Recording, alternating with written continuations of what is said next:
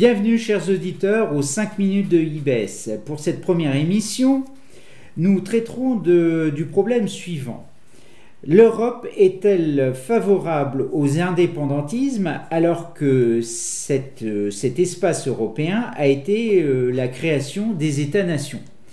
Dans la question, euh, cela implique qu'il y ait déjà plusieurs indépendantismes, et donc je laisserai euh, Antoine euh, souligner ces écarts, ces différences entre les différents mouvements indépendantistes, et je le laisserai aussi proposer son hypothèse de réponse à la question posée. Oui, alors chaque indépendantisme s'inscrit dans un cadre politique celui de la nation concernée ou de la région concernée, mais aussi un cadre idéologique extrêmement différent. Cela implique donc un rapport à la construction européenne, idéologie sur la question européenne, qui peut être très différente selon euh, les mouvements indépendantistes et régionalistes concernés. L'une de mes hypothèses sur euh, cette éventuellement intervention de l'Europe euh, sur cette question de l'indépendantisme, la recrudescence de vigueur de ces mouvements régionalistes euh, serait entre guillemets un des effets de euh, à la fois la mondialisation et à la fois un particularisme de l'espace européen et de, du, du, libéralisme que l'on vit aujourd'hui en Europe. À savoir les États-nations ont petit à petit perdu, euh, abandonné des pouvoirs régaliens essentiels, des pouvoirs économiques, euh, euh, des pouvoirs d'intervention sur leur propre économie, leur politique industrielle, leur politique de commerce extérieur, leur politique environnementale et normative, etc. Et ces quelques éléments mis bout à bout font perdre de la substance au concept même de nation en tant que structure politique. En Europe, cela est d'autant plus accentué que, outre la fin des barrières douanières, et donc de ce libéralisme dans l'ensemble de l'espace européen, il y a un mouvement de disparition des frontières en tant que telles. Euh, les frontières physiques sont aujourd'hui euh, abolies dans l'espace Schengen.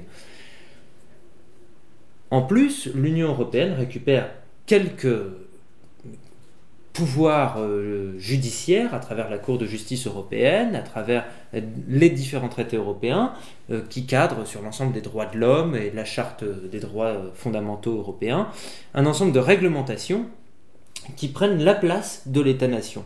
Que reste-t-il une fois qu'on retire la réalité politique d'un État-nation Dans certaines régions, il reste donc l'indépendance culturelle régionale qui a historiquement primé ou une importance tout à fait mesurable à celle de l'identité culturelle nationale.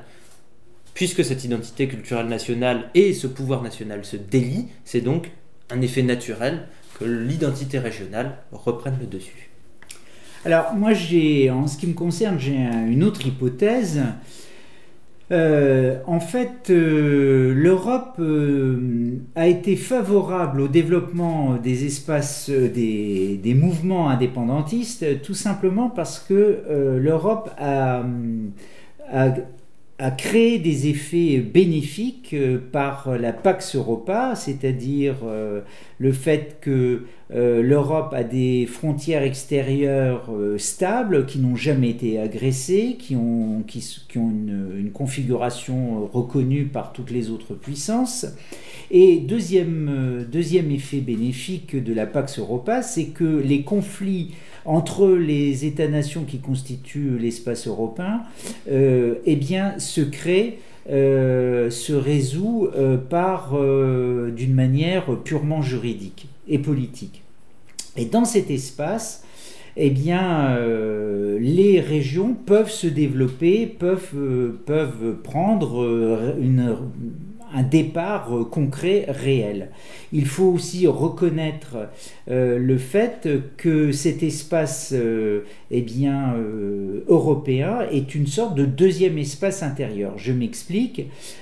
si l'espace européen n'existait pas, les régions, en quittant le giron d'un État-nation, se retrouveraient interlocuteurs à égalité avec de plus grandes nations qui n'hésiteraient pas à faire preuve, eh bien, peut-être de violence économique voire militaire.